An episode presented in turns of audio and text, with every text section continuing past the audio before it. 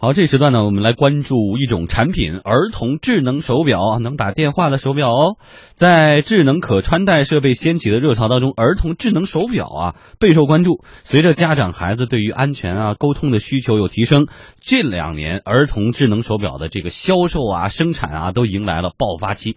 不过呢，央视焦点访谈最近援引国内一家网络安全反馈机构的报告指出，儿童智能手表存在安全漏洞，可导致儿童被黑客实时监控，获取儿童的日常行走轨迹以及实时的环境声音。在眼下的开学季，这让儿童智能手表的安全性再度引发了热议。对此，三六零安全专家李崇新接受天下公司采访时说：“这个安全漏洞主要是服务器出现了问题。”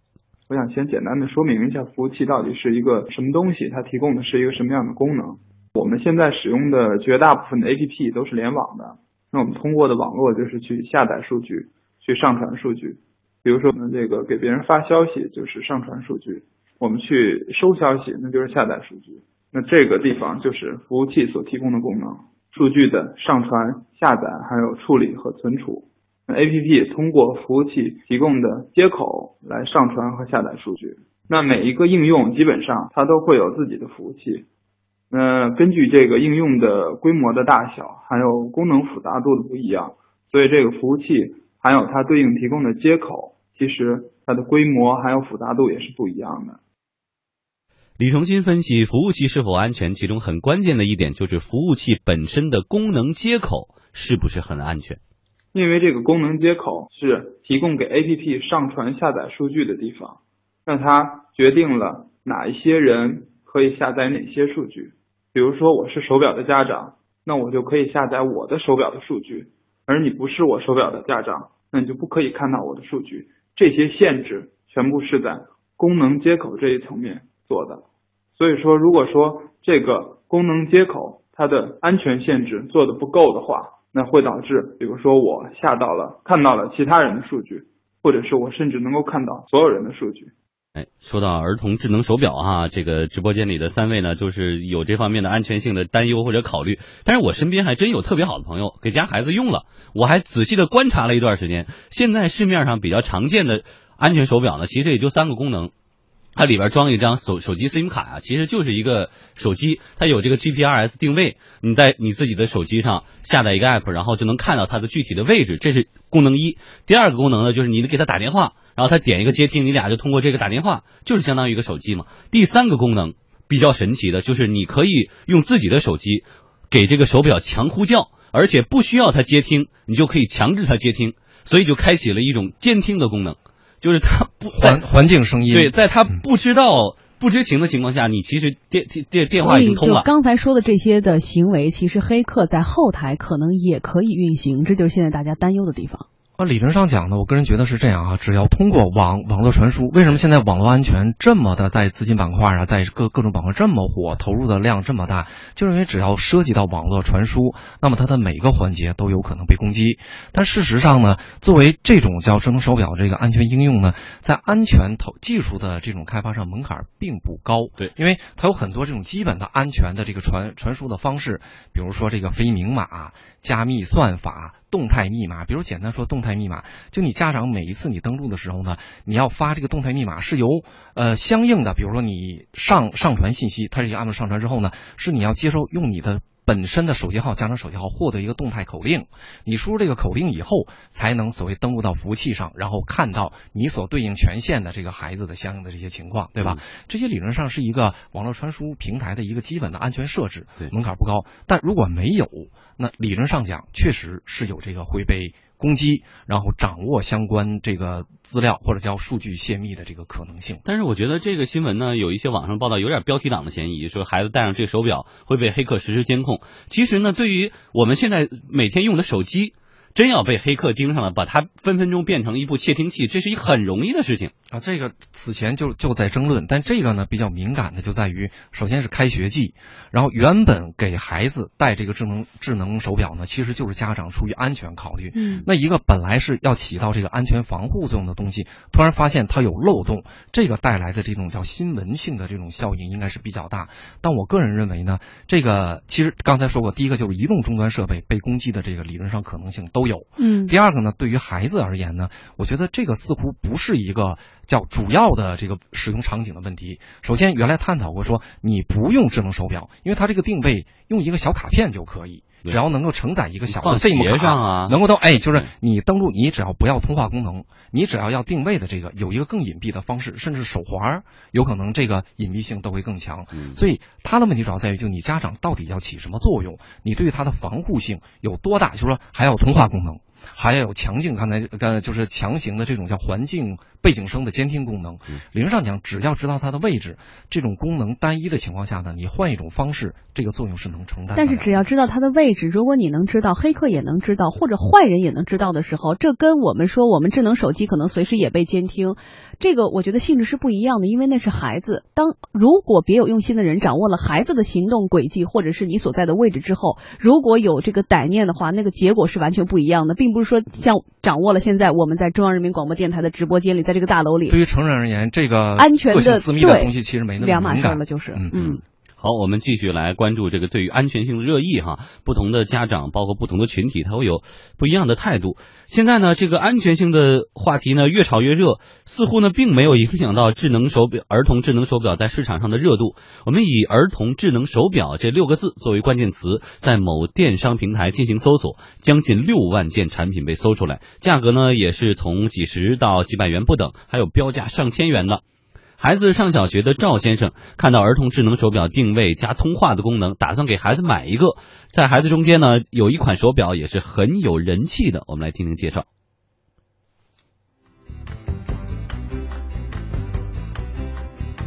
就是因为孩子班上的小朋友带了好多人戴这个手表，这个确实是不错。有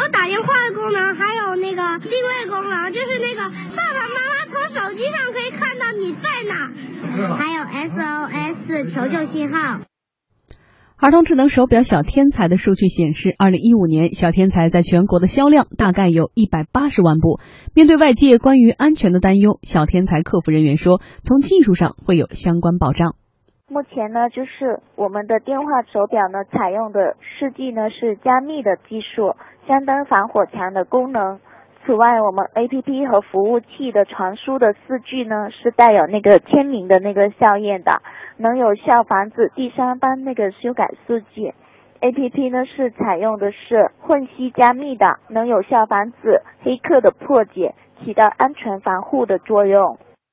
我们再来说另一个牌子三六零儿童手表产品负责人陈威告诉记者，三六零儿童手表去年销售了一百五十万台。呃，那个正常的实时的定位，你就可以看到孩子实时在哪儿，他的他的运动轨迹是什么样子。另外还有可以监听，知道孩子周围的声音，还有 SOS 报警，就说孩子如果一旦一旦发发生危危险，他按照那个手表的上键按一按那个三秒钟，就会发一个求救信号，求救信号发给所有的跟那个手表绑定的手机，那个场景的位置以及当时那个有十秒钟的录音。另外还有一个叫安全随行的一个东西，假如说你是在商场里面设置这个安全出行呢，就说是小孩如果超出你的手机有三十米就会报警，就证明这个小孩离开你比较远了，这样这样能给家长一些警示。我们主要是在网络销售嘛，去年卖了一百五十万台。从用户的角度来说呢，自身很难防范可能存在的安全风险。在三六零安全专家李崇新看来，保障儿童智能手表使用安全，厂商的作用至关重要。都呃用户都是通过我们的 APP 来做数据传输的，而即使没有这一个 APP，服务器它本身也是联网的，也是一台电脑。就如果说这个服务器本身存在安全问题的话，用户应该是没有办法去防范的，只能说是由服务的提供商来解决这样的问题，做一些特殊的限制，比如说只有家长才可以查看手表的数据，才可以给手表打电话。而手表本身，任何其他号码打过来的电话，它都会自动的去拦截，这是在功能接口上面我们的一些限制。数据存在服务器上，那服务器本身的安全也是一个问题。呃，我们本来就是保护个人的电脑，那在我我们公司自己的服务器安全上面，肯定也会有这样的防护措施。IT 与知识产权律师赵占领提醒消费者，购买智能手表的消费者和厂商之间有买卖合同关系，按照合同保证用户的信息安全是厂商应当遵守的基本义务。就我用你的这个产品本身呢，应该是没有瑕疵的。这种没有瑕疵，包括我正常的使用，也包括我在使用过程中呢，不能是因为你的过错，可能会导致我信息的泄露，或者是其他的一些问题发生。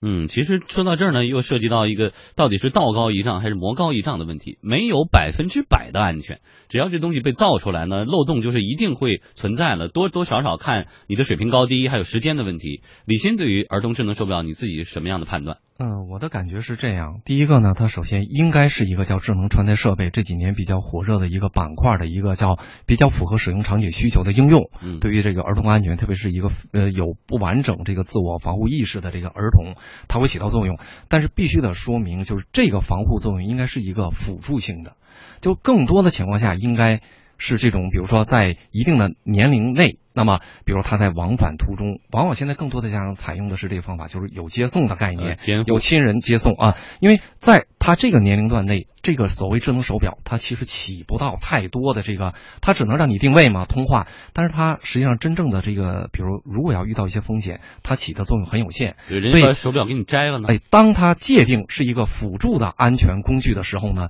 就意味着刚才。比较担心的这些，比如有可能会被泄密啊，被智能破解呀，甚至利用这个信息泄密信息采用一些行动，有可能它的危害就会小到很多，因为它是一个辅助型的。更多的情况下，应该是有成人陪伴，对吧？有成人用一些相应的，比如说有一个家长接很多，或者同学结伴。上学和放学，这个在目前我不知道外地，在北京很多都采用这个方法，甚至一个家长送一批学生，这种方法应该是更主流的方法。就像小饭桌一样哈，一个事物的存在，它总是有功能和它真正的价值属性所在的，所以这么看来，寄予无限的这个希望。那这么看来，它的长久价值会不会很快又被一个新的什么东西所取代？理论上我刚才提到过，就是这种智能设备，您首先不能要求它是多功能集成，就又能当电话。又能当强强制的这种监听，又能当这个位置，它功能越多，它负载的要调用的权限就越高，平台接口的管理和这个通道就会越复杂，那有可能出现的这个破绽和漏洞就会很多。那如果要是单一说我就要定位，